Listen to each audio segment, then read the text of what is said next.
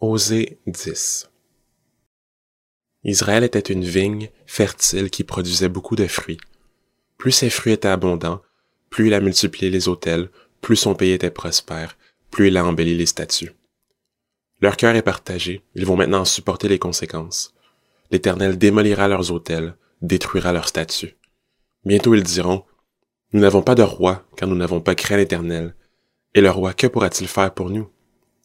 Ils parlent et ils parlent, ils font de faux serments, ils concluent des alliances. Aussi le jugement poussera comme une plante vénéneuse dans les sillons des champs.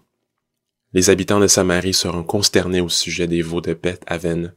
Le peuple mènera le deuil sur l'idole, et ses prêtres trembleront pour elle, pour sa gloire qui va disparaître du milieu d'eux. Elle sera transportée en Assyrie pour servir de cadeau au roi Jareb.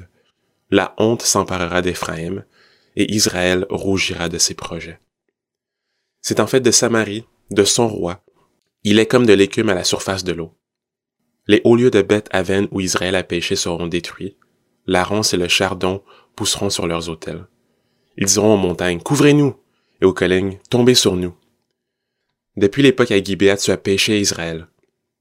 Ils en sont restés là, et la guerre contre les méchants ne les atteindrait pas à Gibéa? Je les corrigerai à mon gré, et des peuples se ligueront contre eux, quand on les enchaînera pour leur double faute. Éphraïm est une génisse, dressée qui aime fouler le grain, mais je mettrai une barre sur son beau cou, j'attellerai Éphraïm.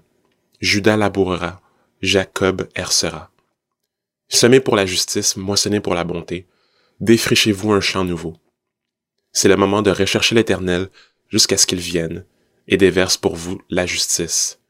Vous avez cultivé le mal, moissonné le péché, mangé le fruit du mensonge. En effet, tu as confiance dans ta voix, dans le nombre de tes vaillants hommes. Un tapage s'élèvera parmi ton peuple, et toutes tes forteresses seront détruites. Comme Beth Arbel a été détruite par Chalman le jour du combat, quand la mère a été écrasée avec les enfants. Voilà ce que vous attirera Bethel à cause de votre extrême méchanceté. À l'aurore, c'en est fait du roi d'Israël.